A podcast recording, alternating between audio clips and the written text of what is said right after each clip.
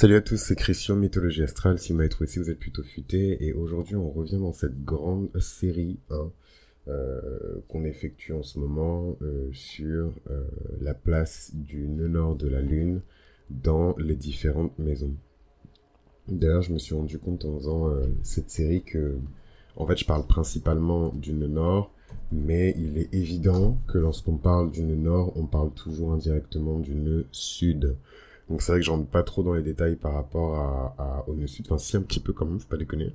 Euh, mais c'est surtout concentré ici sur le nœud nord. Donc euh, dans l'épisode précédent, on avait euh, surtout parlé du nœud nord dans la maison numéro 1.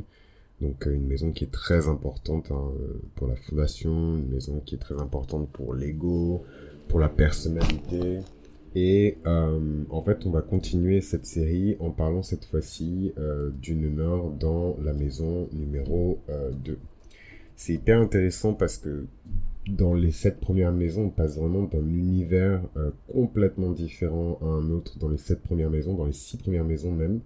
Je dis pas que c'est pas forcément le cas dans les dans les six autres maisons, mais je trouve qu'il y a une continuité qui est un petit peu plus plus nuancée, un peu plus un peu plus harmonieuse euh, dans les maisons extérieures, enfin moi ce que j'appelle les maisons extérieures qui ont plus attrait à des domaines et à des secteurs de vie qui ont un lien avec les autres plutôt que avec euh, l'intérieur. Donc euh, le nœud nord dans la maison 2 et du coup le nœud sud dans la maison 8. C'est un placement qui est vraiment compliqué pour les nœuds parce que c'est déjà un axe, je trouve, qui est très chargé en karma euh, non pas que les autres maisons, tout est karmique dans le thème, mais, euh, ici on, gère quand même, on deal un peu avec euh, les énergies qui sont liées à la possession, à l'accumulation de richesses, et c'est généralement des actions qui entraînent beaucoup de karma, du karma positif ou du karma négatif. et en face, évidemment, quand on parle de la maison 8 dans laquelle se trouve le nœud sud, bah, évidemment que les cycles de vie précédents et le karma euh, de l'individu positif ou négatif est lié au domaine de la maison 8, qui est quand même euh, la maison 8 euh, un lien direct avec des sujets tels que la sexualité, l'intimité, la libido, les pulsions sexuelles, la mort, la destruction, les accidents, les tabous, les traumas, et j'en passe, et des meilleurs. C'est une maison qui est extrêmement intense. Et d'ailleurs, cette intensité, les personnes qui ont leur nœud sud euh, en maison 8, ils la portent avec eux dans cette vie. Et ça se manifeste euh, dans des circonstances bien particulières. Quand on a euh, le nœud nord dans la maison 2, on a forcément ici une trajectoire de destinée qui est liée au fait de retrouver une forme de dignité, retrouver une forme d'estime de soi. Donc c'est un peu triste en fait ce, cette configuration-là c'est tout aussi triste que le, nœud nord en, maison 1 et le nœud sud en, maison 7, hein, où on parlait vraiment voilà de schémas euh, de personnes qui se sont beaucoup trop dédiées aux autres, qui ont été effacées dans le mariage, effacées dans la famille, effacées euh, dans le projet d'entreprise, effacées, effacées, effacées, voilà. Euh, dans le nœud sud, dans la maison 8, on a ici quelque chose d'un peu plus lugubre. Hein. C'est des personnes qui ont vraiment traverser les enfers hein, littéralement et qui ont réussi ou pas euh, à s'en sortir. Et dans cette vie ils doivent retrouver euh, une forme de dignité d'estime d'eux-mêmes de considération de confiance en eux hein, de, de, stabilité financière. C'est vraiment euh, j'ai pas envie de donner d'exemples parce que je me connaissant moi et mon cerveau je vais donner des exemples qui sont très sombres et et vous connaissant, parce que je commence à vous connaître, vous allez commencer à flipper, donc euh, je vais garder ça pour les Patreons. Mais euh, clairement ici, on a des parcours de vie, je pense, très pénibles, euh, où les personnes sont passées par de dures étapes d'adversité et de rigueur, la pauvreté, la misère, peut-être même la prostitution, vraiment des, des, des situations où où le, la dégradation en fait de la personne est tellement euh, profonde que même dans cette vie, elle a du mal à avoir confiance en elle, à avoir euh, voilà une forme de dignité, à se dire qu'elle mérite d'accumuler des richesses, qu'elle mérite de gagner de l'argent, qu'elle mérite d'être dans une relation qui est stable. Et en fait, je vous parle de pauvreté, et de rue, et de misère et compagnie, mais ça peut tout simplement aussi être une personne qui était dans une relation qui était totalement déséquilibrée.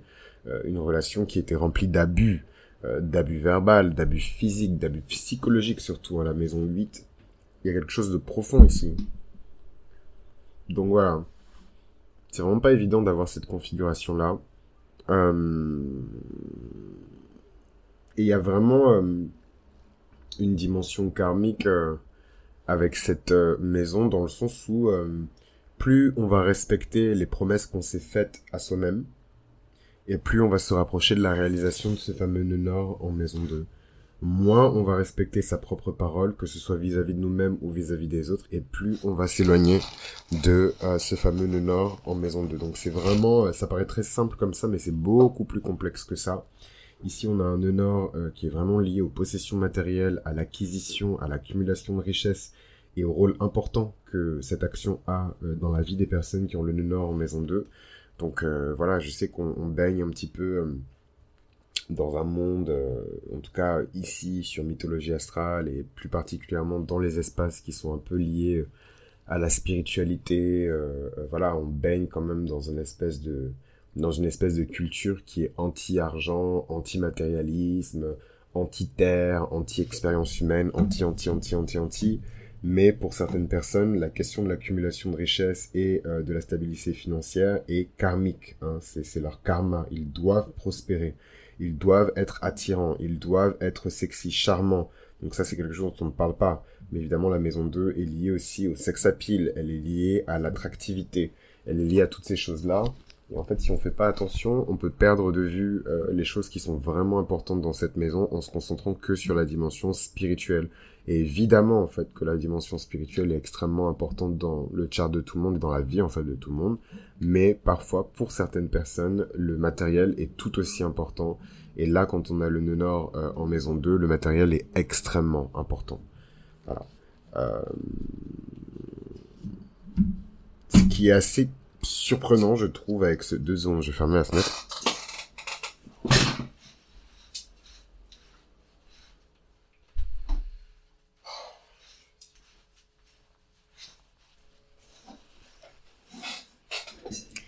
Disais, ce qui est assez surprenant euh, avec ce nœud nord, c'est que euh, la confiance en soi de l'individu, oh là là, euh, c'est moi tranquille.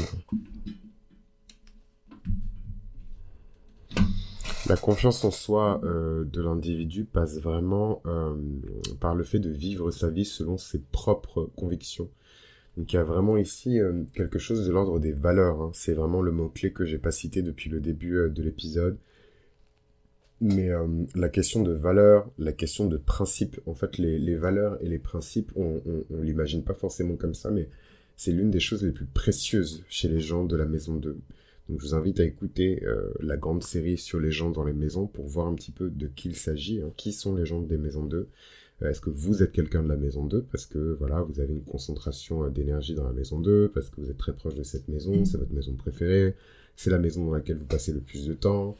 Euh, voilà. Mais euh, c'est vrai que les gens euh, de la maison 2 ont vraiment voilà, cette espèce de pouvoir magique où dès qu'ils commencent à vivre leur vie selon leurs propres termes, ils augmentent leur niveau de dignité et ils arrivent facilement à, s'imposer. C'est vrai que je sens les vibrations de ma voix. Je, je, c'est bizarre. C'est ma voix, donc je, je l'entends quand même, mais, là, j'entends vraiment. euh, il y a vraiment quelque chose de l'ordre de partir en quête de sa propre dignité hein, avec le nœud nord euh, en, maison 2. Euh, ce qui est chiant quand même, c'est que le nœud sud, il est en maison 8. Et en fait, le réflexe, ça va être de tout le temps retourner dans la maison 8 plutôt que d'aller explorer euh, la maison 2, particulièrement dans la première partie de sa vie. Et donc ça, c'est quelque chose qui est propre à tous les nœuds. Moi-même, mon nœud sud, il est en taureau et je passe beaucoup plus mon temps Enfin, en tout cas, j'ai passé beaucoup plus mon temps dans la maison 7 en taureau que euh, dans ma maison 1 euh, en scorpion. Ça peut paraître un peu contre-intuitif parce que c'est la maison de mon ascendant, mais soit, enfin voilà, c'est, chacun se gère. Moi, en tout cas, c'est, la maison dans laquelle j'ai passé euh, le, plus de temps. La maison 8, c'est la maison des crises. C'est une maison qui est assez familière avec l'énergie de la crise, d'une énergie qui est intense, une énergie qui peut parfois amener potentiellement à des expériences qui sont parfois euh, traumatiques.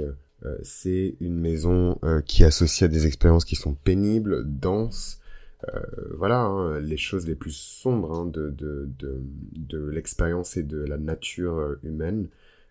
Clairement, les personnes qui viennent de la maison 8, c'est-à-dire qu'on leur nœud en maison 8, c'est vraiment des personnes qui ont tout vécu, la guerre, euh, le, fratricide, le matricide, euh, le viol, euh, enfin voilà, je, je, dis pas ça en plus pour le prendre à la légère ni quoi que ce soit, mais tous les trucs bien morbides et dégueulasses de la maison 8, généralement, les personnes ont été confrontées à l'une de ces choses-là au moins dans des cycles de vie précédents, si on en croit l'archétype.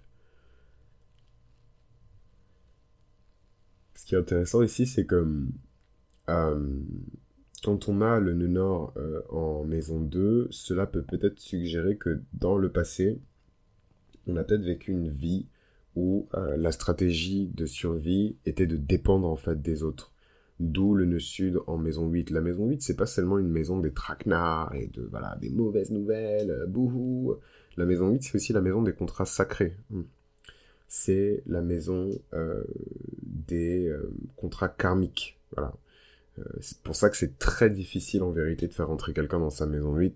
Je me souviens la première fois que j'ai parlé des relations plutoniennes euh, sur le podcast, il y a eu plein de gens qui ont réagi en mode ouais, j'ai eu telle telle telle telle telle, relation plutonienne dans ma vie, je suis tellement plutonien, etc. Et j'étais la coco euh, pour qu'une personne rentre dans sa maison 8. Enfin, je peux vous dire que vous allez pas. Déjà, c'est difficile d'en parler parce que c'est humiliant. Enfin, c'est quelque chose de pénible en fait. Il n'y a rien de glamour ou romantique euh, dans les relations plutoniennes. C'est quelque chose de pénible. C'est quelque chose d'humiliant. On n'est plus bas que terre. Euh, on est presque mort, laissé pour mort, en tout cas humilié, complètement transformé, changé, traumatisé. Donc je peux vous dire que c'est pas euh, quelque chose qu'on écrit comme ça au hasard sur internet quoi. Et euh, les personnes qui ont leur nœud nord en maison 2 et leur nœud sud en, maison 8, voilà, ils se sont beaucoup reposés sur ces fameux contrats sacrés. Et parfois, en fait, les gens n'honorent pas euh, leur contrat. Donc c'est assez intéressant parce que ce nœud sud, il montre aussi que c'est aussi potentiellement des personnes... Alors, ça se vérifie, hein, il faut regarder bien comme il faut les aspects euh, sur ce fameux nœud sud, et donc du coup automatiquement les aspects sur ce fameux nœud nord. Mais je pense que c'est des personnes à qui l'on doit beaucoup. Hein, les nœuds sud euh, en, maison 8, c'est des personnes, à mon avis, à qui on doit beaucoup. C'est des personnes qui ont beaucoup donné, beaucoup subi, beaucoup vécu et à qui on doit beaucoup. Donc maintenant, ça ne veut pas dire qu'il faut arriver la bouche en cœur à la banque et à leur dire que vous avez votre nœud sud euh, dans la maison 8 de, vous donner de l'argent, parce que c'est la vie, hein. elle est capitaliste, euh, super rationnelle, cartésienne, injuste et inégalitaire. Donc Voilà, hein, c'est parce que vous avez votre nœud sud euh, en, maison 8 qu'il va se passer des choses extraordinaires dans votre vie, mais voilà, je trouve qu'il y a quand même cette énergie où karmiquement, peut-être qu'on les autres nous doivent beaucoup plus que nous on doit aux autres. Et ça, c'est quand même quelque chose à garder à l'esprit parce que je pense que avec un, un nœud sud euh, en, maison 8, on reçoit bien souvent dans cette vie euh, la visite hein, de personnes qui ont appartenu au cycle de vie précédent et qui ont euh, des comptes à rendre, des choses à vérifier, des choses à confirmer ou des informations à faire passer. Donc c'est assez intéressant, je trouve, comme, euh, comme dualité. Moi j'aime beaucoup cet axe euh, maison 2, maison 8, même si c'est un axe qui est extrêmement difficile.